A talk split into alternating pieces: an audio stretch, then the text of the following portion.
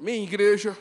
A gente tem falado muito sobre um ambiente profético. Se você tem acompanhado a caminhada do ministério, nos cultos de domingo, quando nós estamos pregando, esse assunto está muito presente, é, com o pastor Dani ministrando, nas nossas vigílias, nós temos batido muito nessa tecla sobre estarmos habitando num ambiente profético, de nós fazemos um ambiente, ele ser profético, e trazendo à luz um ambiente profético é aquilo, é aquele lugar aonde, onde Deus pode falar conosco, nós vamos ouvir, entender e obedecer de uma maneira assim, bem resumida, é isso. E nós entendemos que podemos construir esse ambiente, primeiro nas nossas vidas, mas também quando estamos juntos como igreja, há um lugar, uma, um favor de Deus, parece que nesse lugar Ele está falando conosco de uma maneira especial. E Ele está falando de uma maneira especial. Isso é devido a um ambiente profético em que nós temos entendido em Deus e caminhado muito nessa, nesse entendimento que o Senhor ele quer falar, ele quer se revelar a nós. Por isso que nós fazemos, tem um momento de intercessão, ali um tempo de batalha, de guerra, porque nós entendemos de construir esse ambiente. Um outro exemplo, tivemos aqui a Escola do Alto, no nosso ministério, aonde eles de uma maneira muito didática, eles são muito bons em explicar e desmistificar o como Deus fala conosco e de como Deus fala através de nós. Então, eles são muito bons nisso e não era planejado eles virem para cá. Mas a gente começou a entender que Deus ele queria fazer e produzir algo em nós. Então nessa noite eu quero falar um pouco sobre relacionamento com o Senhor e eu quero falar um pouco sobre maturidade para que seja agregado na construção desse ambiente profético, mas que também seja agregado algo importante sendo derramado na construção da sua vida com Deus. Amém? Por isso, eu quero que você abra a sua Bíblia no Evangelho de Marcos, capítulo 14, a gente vai ler do 32 ao 42. Um texto muito conhecido, um texto que mexe com a gente. Normalmente nos musicais de Páscoa a gente utiliza ou encena. Você provavelmente já ouviu falar desse texto, mas é um texto muito rico, muito precioso.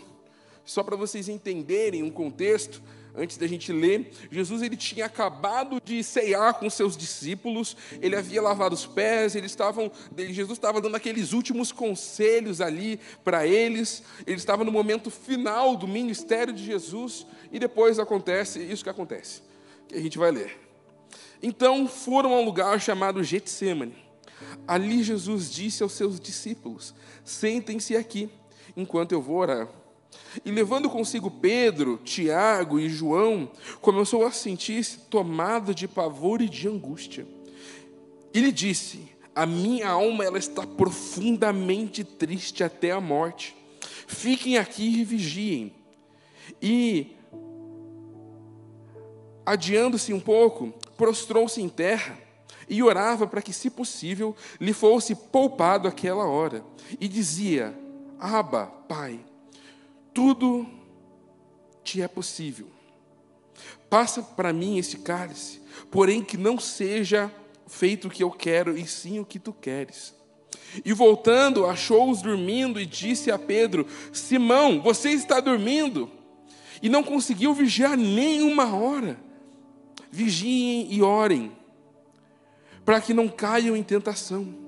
O espírito, na verdade, está pronto, mas a carne é fraca. E retirando-se de novo, orou repetindo as mesmas palavras, e voltando, os achou de outra vez dormindo. Quero abrir um parênteses. Quem é que gosta de dormir? Então você seria esse personagem. Porque os olhos deles estavam pesados, e ainda e não sabiam o que lhe responder. E quando voltou pela terceira vez, Jesus lhe disse: Vocês ainda estão dormindo e descansando. Basta, chegou a hora. O filho do homem está sendo entregue nas mãos dos pecadores. Levantem-se, vamos embora. Eis que o traidor se aproxima. É um texto muito sério, muito pesado. Esse texto, ele mostra ali a humanidade de Jesus. É um texto que mexe comigo, mexe provavelmente com você, quando você começa a pensar, cara, o que, que Jesus estava sentindo? E esse texto, para mim, ele mostra uma aflição por parte de Jesus que nos outros evangelhos, a gente chama dos evangelhos sinótipos, ele vai dizer que Jesus, por exemplo, ele suava sangue de tamanha preocupação, de tamanha aflição que ele tinha dentro dele. E a outra coisa que mexe muito comigo nesse texto é que a Bíblia vai dizer que várias vezes Jesus se retirava para orar nos evangelhos. E Jesus ia e se retirava para orar. Mas dessa, dessa vez não. Foi a única vez que Jesus chegou para os discípulos e falou assim: Ei, vocês que estão panguando aí, cola comigo. Ou seja, imagina você sendo discípulo de Jesus. Jesus nunca te chama para o rolê, mas quando ele te chama, você dorme três vezes. Imagina assim o que Jesus estava sentindo. E é isso que eu quero que você comece a, a pensar junto comigo. E Jesus pede para que os discípulos fiquem com ele. E Jesus ele dá uma declaração que é assim, Pai, se possível, possível afasta de mim esse cálice. E que cálice é esse? É o cálice da ira de Deus. Mas Jesus fala assim: olha, se, é, mais que seja feita a tua vontade. Ou seja, Jesus ele sabia para que ele foi criado, porque ele veio à terra. Não é para que foi criado, é, mas é porque ele veio à terra. Jesus tinha convicção do chamado dele, Jesus tinha convicção para o tempo determinado, Jesus sabia que o tempo dele estava chegando, e mesmo assim Jesus diz assim: Pai, tem certeza? Mas eu não quero fazer o que, o que eu quero. Eu quero fazer aquilo que está no teu coração. E isso mexe muito com a gente. Esse tempo, essa fragilidade de Jesus ali no Getsemane. E é mais ou menos assim, algo que você começa a exercer Quantos aqui foram mal numa prova, sabia que ia dar ruim a prova, mas vem um batismo de fé do seu coração, que por algum santo motivo você não vai mal naquela prova? Quantos aqui? Sejam sinceros. Você sabia que você ia mal, você viu o gabarito, você sabe que assim vai dar ruim, mas você tem uma fé dentro do teu coração ali, de uma maneira sobrenatural que você consegue gerar uma ilusão ali e eu quero trazer um entendimento dessa experiência com Jesus. É que um dos maiores momentos do ministério de Jesus foi um grande não da parte de Deus para com o seu filho. O Deus Pai disse não para Jesus. Já parou para pensar nisso? Lembra que eu falei sobre a construção de um ambiente profético? Um ambiente profético é um ambiente onde o Senhor pode dizer sim, espere, mas também um ambiente onde Deus pode dizer não para o seu povo. E será que a gente está preparado, às vezes, para ouvir uns não de Deus? Porque Jesus ouviu o não do Pai. E ouvir o não do Pai não deve, não deve ser fácil. O nome dessa mensagem está não na internet, mas eu estava na dúvida entre não ou nananina não. Vocês entenderam o que eu quero construir? Um ambiente onde o Senhor pode dizer sim, o Senhor pode fazer milagres e maravilhas como Ele tem feito. A gente viu de tudo nesse lugar, perna crescer, falar em línguas, é, um monte de coisa. Mas também nesse lugar é o lugar onde às vezes o Senhor precisa falar assim para a gente: não, meu filho, não. Essa é uma totalidade ao que vai agregar esse ambiente profético que nós estamos construindo. E continuando, quando Jesus, ele estava na cruz, lá em Marcos 15, 34, você não precisa abrir, vai dizer assim, às três horas, Jesus clamou em alta voz, Eloi, Eloi, lama sabachthani. Isso quer dizer, Deus meu, por que me desamparaste? A Bíblia vai dizer que Jesus, é, quando eles vão relatar, Jesus sempre ora, Jesus, é, Jesus sempre ora a Deus Pai como que Abba, Abba. Mas olha que interessante, Jesus quando estava na cruz, ele usou a expressão mais comum para se referir a Deus. Jesus ele se sentiu sozinho. E uma coisa que a gente, eu quero trazer luz nessa noite é às vezes a, a demonização dos nossos sentimentos. Eu tenho extrema dificuldade de quem acredite ou pregue que Deus Pai abandonou Jesus como. Não, se vira aí, agora é o teu momento. Eu creio que Deus estava com ele naquele momento. Mas ali foi o ápice do sentimento de Jesus. E sabe, às vezes a gente não dá voz a um sentimento que talvez eu e você já se sentimos frustrados com o Senhor. Esses dias, vou contar, posso? Valeu, bebê. Pensa num dia que estava indo tudo bem. Tudo bem com a minha esposa, tudo certo. Tudo certo. E, sabe, eu fiz uma pergunta para ela. Falei, meu bem, aquele chamado, aquilo que o Senhor tem direcionado, como é que está? Mó inocente. Ou seja, vamos recapitular. Meu dia estava tudo bem, estava tudo certo com a minha esposa, um momento maravilhoso, nós já estávamos deitados para ir dormir. E eu fiz essa última pergunta, para finalizar o dia para cada um orar, virar para o lado e até amanhã. Eu perguntei, e aquela? Irmão, pensa numa crise de choro da minha esposa. E ela começou a chorar, ela abriu o coração para mim, e assim, coisas que o Senhor precisava falar conosco, trabalhar em nós como casal, trabalhar na vida dela, e assim, eu estava assim, ah, o que está acontecendo? E daí chegou um momento ela dormiu, ela teve quase uma crise de ansiedade, para você entender assim a dimensão daquilo que ela estava sentindo. E no momento ela dormiu, deu lá aquele santo horário que Deus decide acordar, três horas da manhã, né, o horário do crente, da madrugada. E eu fui orar muito bravo. Eu falei, Senhor, na petulância, a culpa é tua. Entre eu e minha esposa está tudo bem. Eu coloquei o Senhor no meio, deu ruim. Olha o que o Senhor fez. Você quer ser banca, pai? Me ajuda. E eu fui, sabe, indignado com Deus. Deus, está tudo certo entre nós. Uma coisa é você é, está brigada com o seu cônjuge, você precisa pedir perdão tudo mais, mas não tinha o que fazer, era com o Senhor. E eu passei a noite ali, me ajuda, agora é contigo.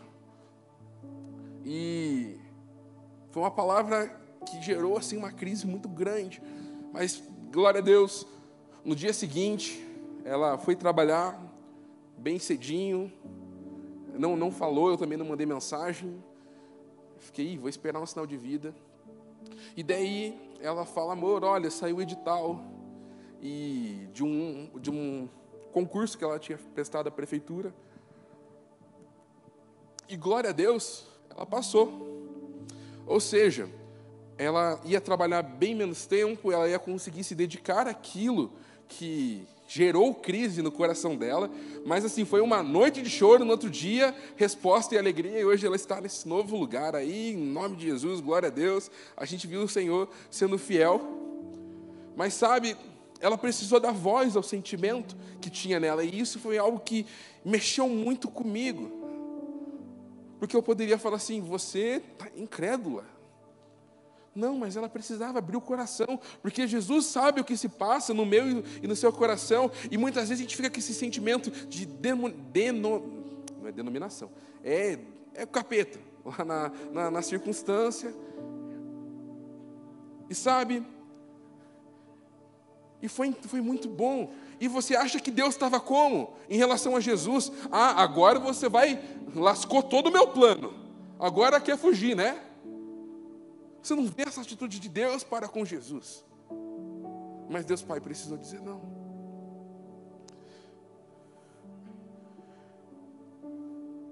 E eu quero perguntar se algum momento você, aí para você pensar, se algum momento você já se sentiu abandonado por Deus.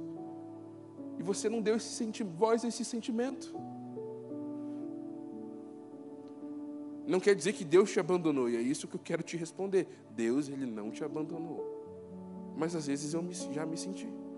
Naquela circunstância com a minha esposa específica, parecia que Deus esqueceu. Minha oração foi para a caixa de spam, de spam dele, ele esqueceu e não viu. E sabe, tem circunstâncias da nossa vida que parece que Deus faz questão de não falar, faz questão de não se revelar. Eu tive uma experiência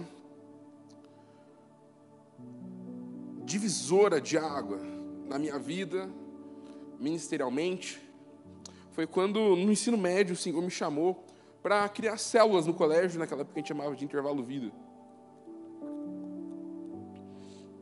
Na primeira vez que a gente estava criando é, esse intervalo vida, eu tinha duas amigas e que eram cristãs, e até mais firme da fé do, do que eu, mas eu falava assim, Ti, você tem que ser o líder. A gente entende, eu era mó batistão, as duas eram da.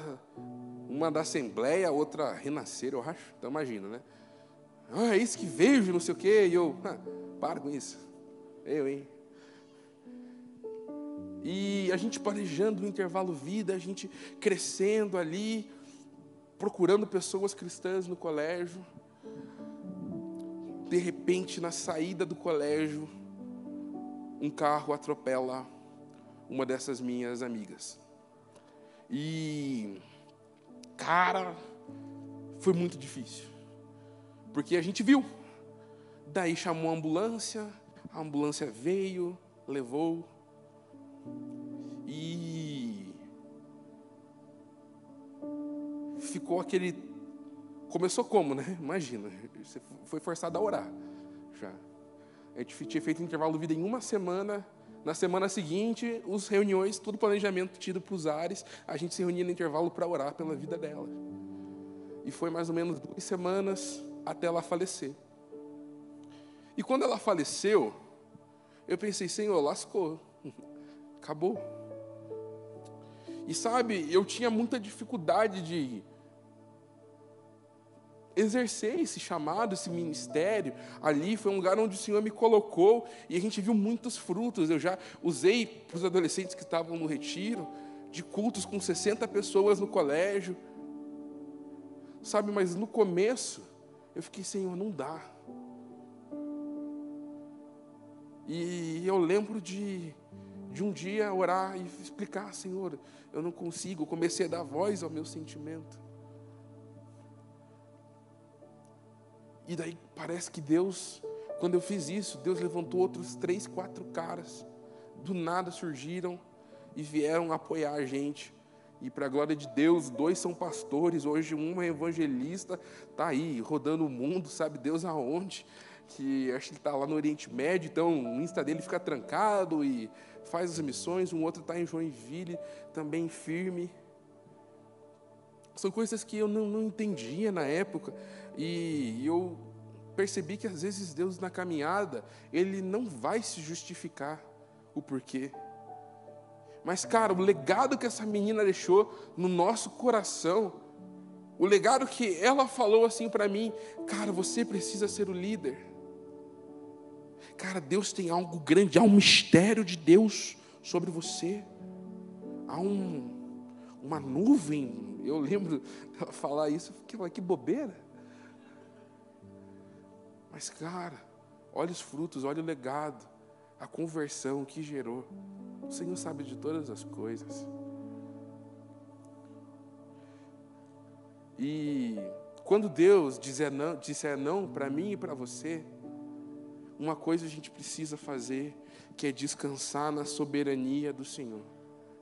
é você entender que o Senhor ele não perde plano, controle de nada. De nada. A gente cansou de falar isso no tempo da pandemia. Mas a gente precisa relembrar de maneira prática de que o universo inteiro tá na, cabe nas palmas do nosso Senhor, cara. Então Ele pode fazer todas as coisas. E os nãos que Deus ele continua falando na Bíblia sempre geram resultados extraordinários. Ou seja, o não de Deus Pai para o Filho crucificação de Jesus, salvação, vida eterna, o véu se rasgou, eu e você temos acesso à presença do Pai, graças a um não dito. Os discípulos, quando estavam com Jesus, falavam: Fica, vamos reinar, vamos fazer isso e aquilo. E Jesus fala: Não, não, é necessário eu vá para que o Espírito Santo venha. E várias vezes Deus vai dizendo não. Mas esse não vai guiando para a vontade, para o tempo que o Senhor quer as coisas para a nossa vida, o tempo que o Senhor quer de uma maneira muito maior, porque Ele quer vir, Ele quer se manifestar, e às vezes precisa dizer não para mim e para você.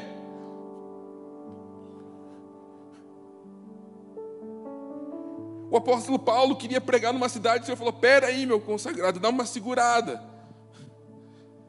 na versão nova NVT, nova versão do Tiago, diz isso. Mas o Senhor, Ele precisa ajustar. Ele vai dizendo não. Eu não vou pedir para erguer a mão, porque pode ser muito constrangedor. Mas é a mesma coisa que você já teve outras namoradas e hoje você está casado. E daí vai perguntar: ainda bem que não deu boa com a fulana ou com a ciclana, ou com o Beltrano. E daí você fala: É, glória a Deus. Ainda bem que Deus não me ouviu. E Deus ouviu, Ele só não contemplou o teu, teu pedido. Porque Ele sabe de todas as coisas. Ela parece uma resposta às vezes vaga, mas uma resposta que me faz descansar. Quando eu recebo um não da parte de Deus. E será que o nosso coração está disponível para que Deus fale não para a gente? Porque a Bíblia vai dizer que Jesus, Jesus ele não retrucou quando Deus não respondeu. Jesus não ficou com aquilo no coração. Sabe, quando às vezes você vem aqui no altar, um apelo, você pode pedir aquele dom e talvez não aconteça. Exatamente daquele tempo, da forma que você quer, da forma que você planeja. Sempre quando Deus fala não para nós na palavra, você pode ver que Ele sempre tem preparado coisas maiores, coisas diferentes. Se não é maior, é diferente do que aquilo que eu e você planejamos. O nosso país viveu um tempo de um grande não da parte do Senhor nesse final de semana. Se você não importa de que lado você seja, os dois lados estavam assim, vai dar primeiro turno. E Deus falou: não vai dar primeiro turno. E talvez você ficou frustrado. E eu conheço vários cristãos que ficaram frustrados. A igreja do Senhor ficou frustrada. Independente de, de, daqui ou de lá você seja. O Senhor falou não. E aí?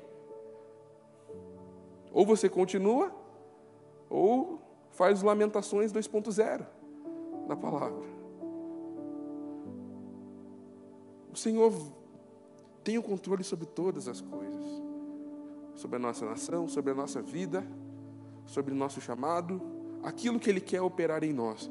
E se a gente entende que a, a palavra de Jeremias, que o Senhor fala a ele, de que o Senhor conhecia desde o ventre da mãe dele, para que se cumprisse, vários nãos precisou ser, ser dito. O não de Deus, ele é benéfico. Creia nisso. Em Gênesis 22, 1, ele vai dizer a história ali de Abraão, quando o Senhor pede para ele sacrificar o filho. E você não precisa abrir, eu vou ler alguns específicos. Depois dessas coisas, Deus pôs Abraão à prova e lhe disse: Abraão, é, este lhe respondeu: Eis-me aqui. E Deus continuou: pegue o seu filho, o seu único filho, Isaac, a quem você ama, e vá à terra de Moriá. Ali ofereça um, holocausto sobre um dos montes que eu lhe mostrar. Na manhã seguinte, Abraão levantou-se de madrugada e, tendo partido com seu jumento, levou consigo dois dos seus servos Isaac, seu filho, e rachou a lenha para o holocausto e foi para o lugar que Deus havia é, indicado. Indo mais para frente, é, Isaac rompeu o silêncio e disse a Abraão, seu pai: Meu pai. Abraão respondeu: Eis-me aqui, meu filho. Isaac respondeu: Eis que o fogo, é, eis aqui o fogo e a lenha, mas e onde está o cordeiro para o holocausto? Abraão respondeu: Deus proverá para si o cordeiro para o holocausto, meu filho. E os dois seguiam juntos e chegaram no lugar onde Deus havia indicado, e Abraão edificou um altar, arrumou a lenha sobre ele. É, é, arrumou a lenha sobre ele, amarrou Isaac, o seu filho, e deitou no altar para cima da lenha. E estendeu a mão, pegou a faca para sacrificar o seu filho, mas o céu é, mas do céu o anjo do Senhor o chamou Abraão, Abraão, ele respondeu: Eis-me aqui. Então ele disse: Não estenda a mão sobre o menino e não faça nada a ele, pois agora sei que você me teme, porque não me, não me negou o seu filho, seu único filho. Abraão ergueu os, é, os olhos e viu para si um cordeiro preso pelos chifres entre os arbustos. Então Abraão pegou o, Abraão pegou o carneiro e ofereceu em holocausto. E em lugar de seu filho Abraão, deu aquele lugar o nome Deus proverá. Daí disse até os dias de hoje, no monte do Senhor, é, no monte do Senhor se proverá. Ou seja, nessa história também há um não da parte de Deus. Deus está provando o seu filho e quando chega, e se a gente for uma pessoa só determinada em resultados, Abraão poderia ficar de cara. Senhor, eu subi até agora, agora sacrifica, né? Imagina que loucura se Abraão fosse assim. Mas Deus ele intervém e fala: "Não. Eu vi e ali diz que um cordeiro apareceu.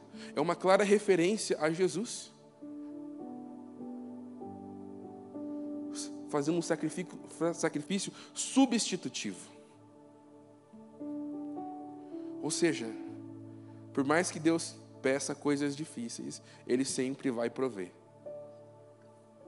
É isso que eu aprendo com Abraão. Sempre haverá provisão da parte de Deus. É necessário obediência.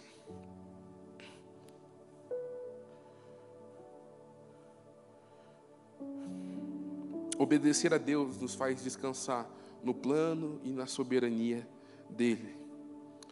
E é isso que Deus espera de nós. Uma obediência sobrenatural uma obediência radical.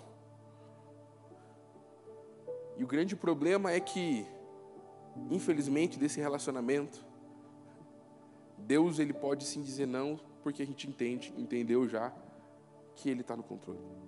Mas Deus sempre espera de nós o sim. E 2 Coríntios 1,20 diz assim: Porque todas as promessas de Deus têm nele o sim.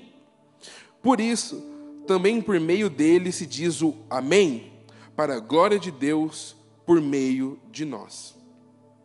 Ou seja, o Senhor tem planos, propósitos para mim e para a sua vida. Isso, se você não sabe, você está sabendo agora. E se você tem dúvidas, busque o Senhor, que Ele vai testificar e vai confirmar em todo esse processo mas há maneiras diferentes de nós correspondermos àquilo que Deus tem colocado à nossa disposição. Um exemplo é Jonas. Jonas, ele fugiu. Ele disse não ao Senhor. Ah, Tiago, ele não disse não explicitamente. Pô, se isso não é, fugir para outro lugar não é um não explícito, eu não sei o que é. É a mesma coisa que você que namora, você que é casado, a esposa a namorada fala, é, eu te amo. Daí você fala, hum, beleza, vou ali no mercado e vazar. Ela vai entender o quê? Não me ama.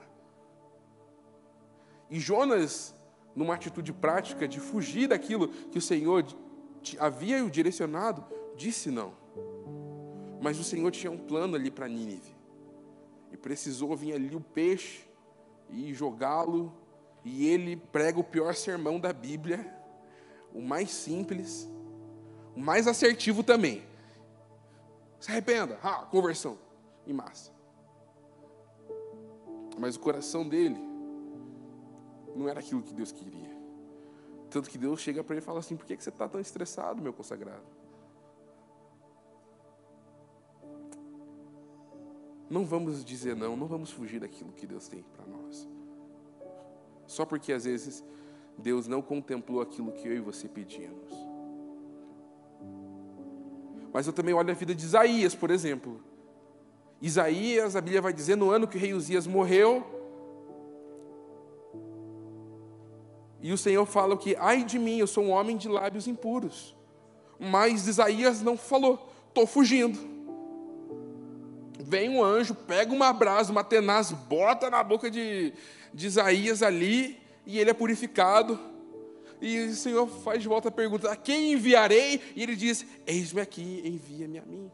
Ou seja, o Senhor é quem capacita e o Senhor é quem envia. Ou seja, o que o apóstolo Paulo está falando é que para as promessas de Deus se cumprirem, o nosso sim é necessário, é importante, o amém é, e que assim seja, que assim seja como? Na terra como é no céu, que assim seja de acordo com aquilo que Deus tem falado para a sua igreja, que seja amém, é, que assim seja como as santas promessas que o Senhor Deus tem derramado, tem declarado ali na palavra para o seu povo.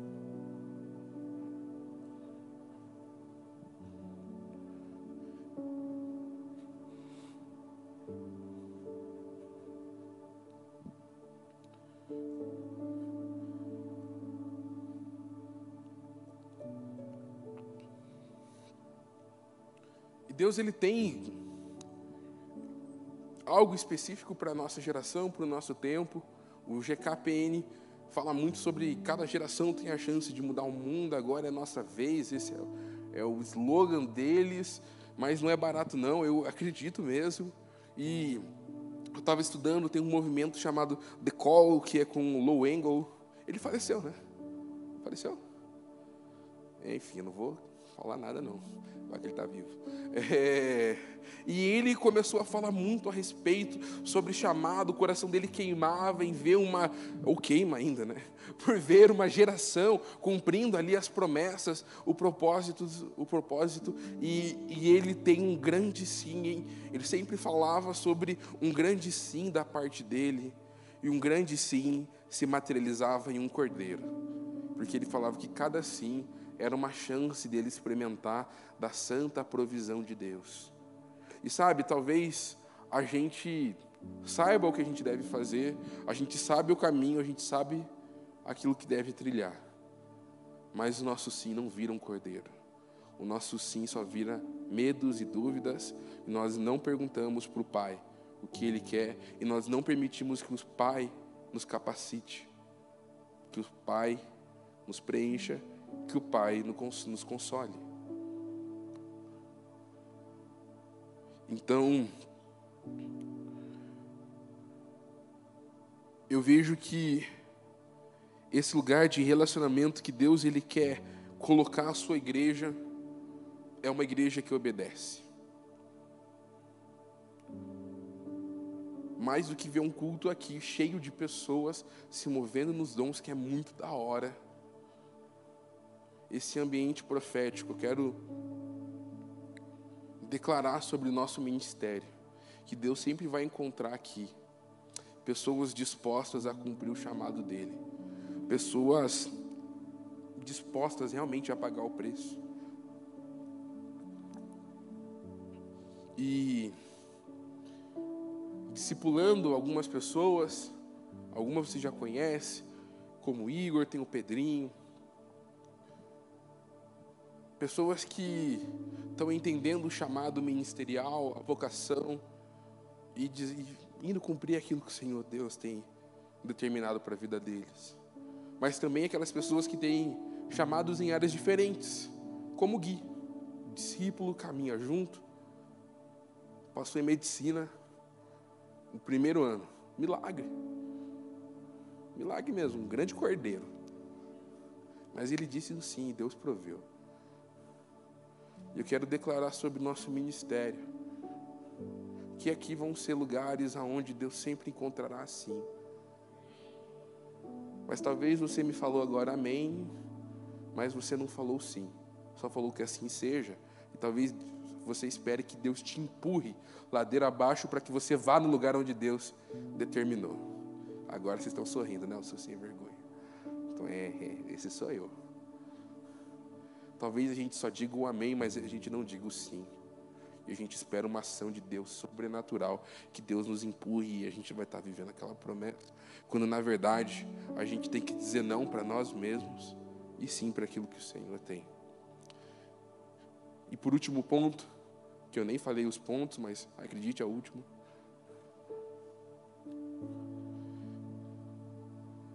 Deus dizer não para nós mostra a sua paternidade. Como Deus é um bom pai. E no nosso sentimento imaturo, talvez você, agora mais velho, mas temos alguns adolescentes aqui mais novos, que pensa assim: meu Deus, por que, que eu não nasci naquela família? Por que, que aquele pai dá tudo que ele pede? E precisa de maturidade, mas glória a Deus pelos nãos que meu pai me disse. Glória a Deus pelos nãos que até minha esposa fala. Viu? Amém. que assim seja. Deus, Ele é um bom Pai. E talvez você não consiga ouvir e você tenha dificuldade de aceitar o não, porque você não enxerga que Ele tem o melhor para você. Talvez o seu relacionamento com Deus seja repleto de orgulho, porque você acha que você tem o melhor para si. O fato de dizer Deus dizer não, Ele só diz não para os seus filhos que se relacionam com Ele. É, me parte o coração quando tem uma pessoa que está fora dos caminhos do Senhor e alguém fala assim: é, ele tem que experimentar mesmo. Uma hora quebra a cara. Cara, isso dói demais. Dói demais no meu coração quando escuto isso. Porque nesse caso, eu garanto que Deus está falando, não é isso que eu quero. E se for acontecer, Ele terá o meu eterno sim. Porque tem nãos que nós colocamos no nosso coração que Deus não falou para nós. E isso é mentira e seta de Satanás. Quando o filho pródigo ele sai de casa, ele acha que vai ter um grande não da parte do seu pai mas o Pai o recebe. Da mesma medida, Deus nos recebe.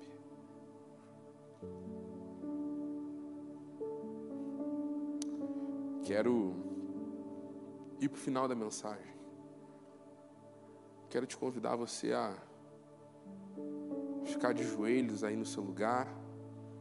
Se você quiser ficar de joelho no altar, você pode, mas, enfim, quero te convidar a você ficar de joelhos.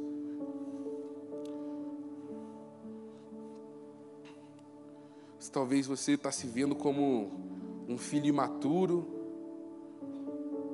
do tipo, é Deus, talvez não estou preparada para o teu não.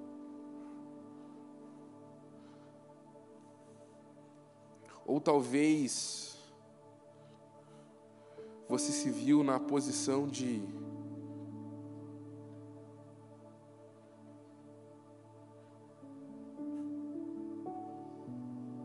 Ou você tem coisas dentro do seu coração que você nunca falou para Deus. Você nunca expôs o seu sentimento, assim como Jesus expôs ao Pai. Pai, se possível, faça a mim esse cálice. Você nunca falou realmente o que estava dentro do teu coração. Deus, Ele quer se relacionar contigo. Talvez o seu relacionamento com Deus está abalado. Ou talvez não tem nada disso. Mas você tem um desejo de Tia, eu quero ir mais profundo com o Senhor. Você quer falar, Senhor, nessa noite eu digo sim, o amém para o seu não sobre a minha vida. A direção e o controle. Ore agora ao Senhor. Novamente, se você quiser fazer isso aqui no altar, fique à vontade.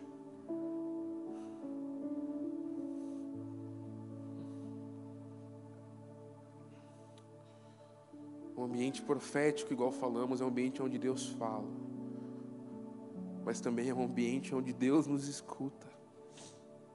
Por isso que o nosso quarto é um ambiente profético.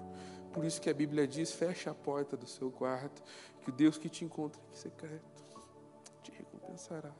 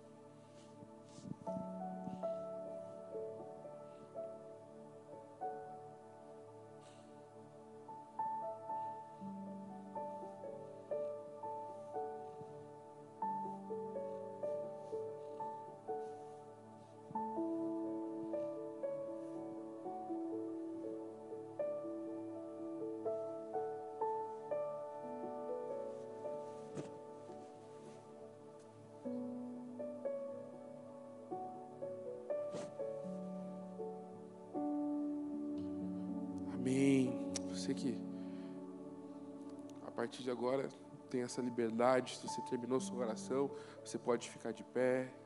Mas se você quiser ficar, permanecer, pode permanecer aí no seu lugar, fazendo a sua oração. A gente vai voltando.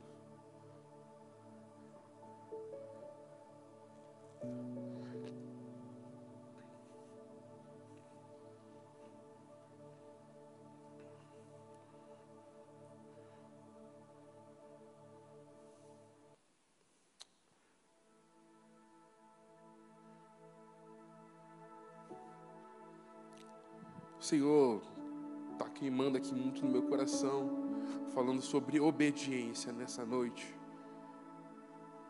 Mas a obediência do sim e o amém.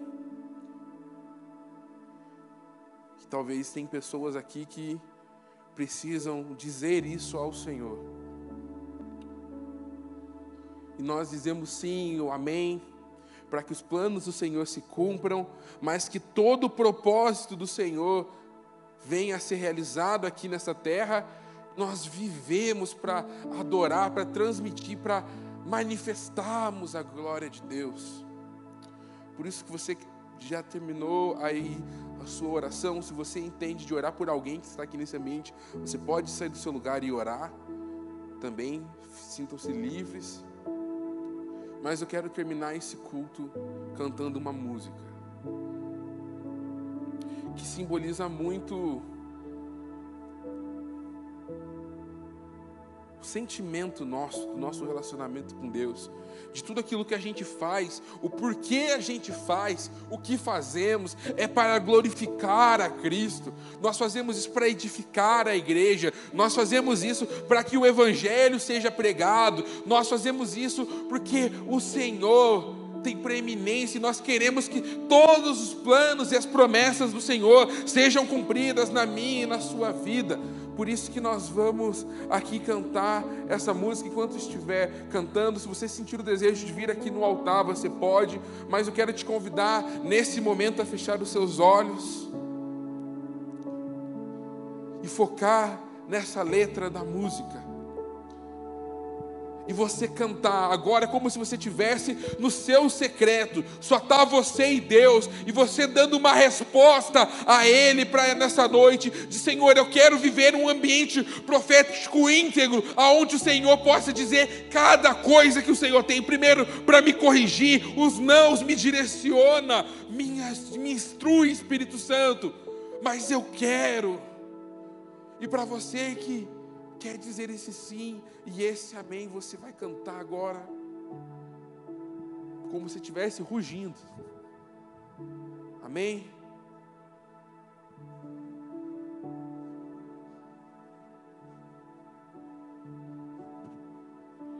Tua vontade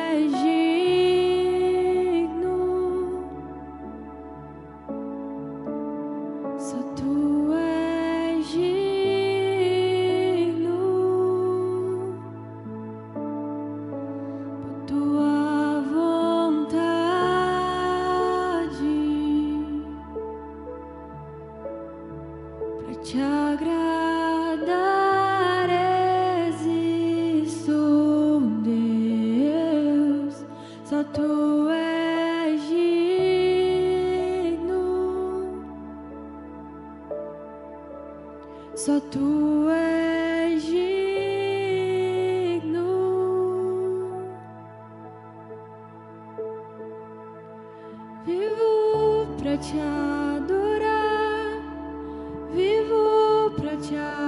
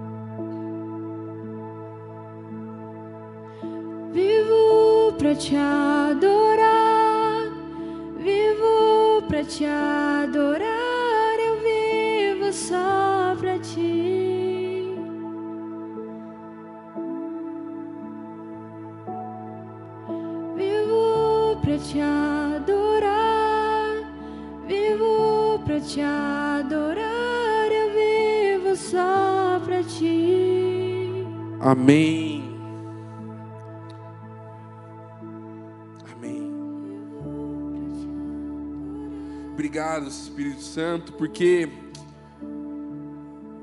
nós queremos corresponder essa noite, semelhante a Pedro, quando o Senhor às vezes nos confrontava e dizia ali: arrependam-se, e muitos falavam: Senhor, o quão dura é essa palavra, quem pode suportá-la, quem pode ouvir? E Pedro se levanta, cheio da graça e do conhecimento de Deus, e diz: Para onde iremos nós? Pois só tu tens as palavras de vida eterna. Espírito Santo, eu profetizo nessa noite, aqueles filhos que entenderam e querem corresponder ao seu chamado, Pai e geram desespero nessa noite para corresponder, semelhante a Pedro, que diz: Senhor, para onde eu irei? Para onde eu irei? Só tu és o caminho. E Pedro, cheio da graça e do conhecimento de Deus, se levanta dizendo isso. Espírito Santo, declaramos essa geração cheio de vida, de força, de graça, que se move de acordo com a Sua palavra, uma geração iluminada pela Sua palavra, apaixonada pelos Seus propósitos. Senhor Deus, uma geração que ama a sã doutrina, uma geração que ama a Tua palavra e vive a verdade, uma, uma geração que igual o prisma, quando recebe a luz, algo frutifica e vai muito além. Eu declaro nessa noite uma geração iluminada, Espírito Santo, em nome de Jesus. Amém, amém. Aplauda ao Senhor, glórias a Deus. Aleluia. Você pode se voltar, voltar para o seu lugar. A igreja pode se assentar.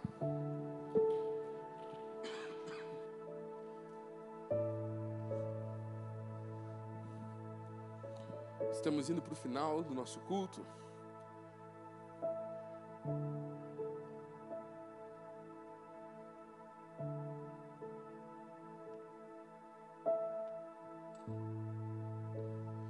Esse mesmo ambiente que a gente falou aqui vai estar presente lá no retiro.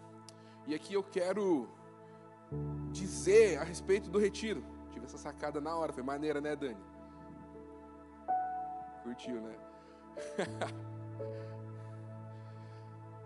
através de uma palavra, o Senhor gera várias coisas na nossa vida. Semelhante ao prisma, você sabe lá o efeito que acontece, está lá na imagem do retiro.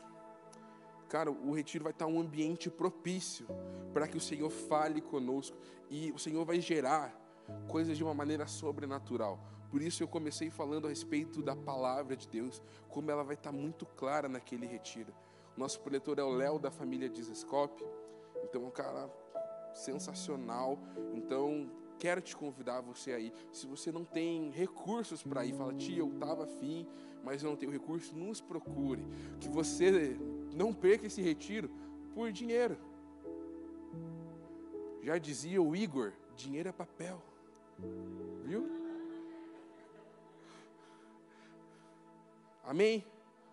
Então, nossa transmissão está encerrada. Até mais.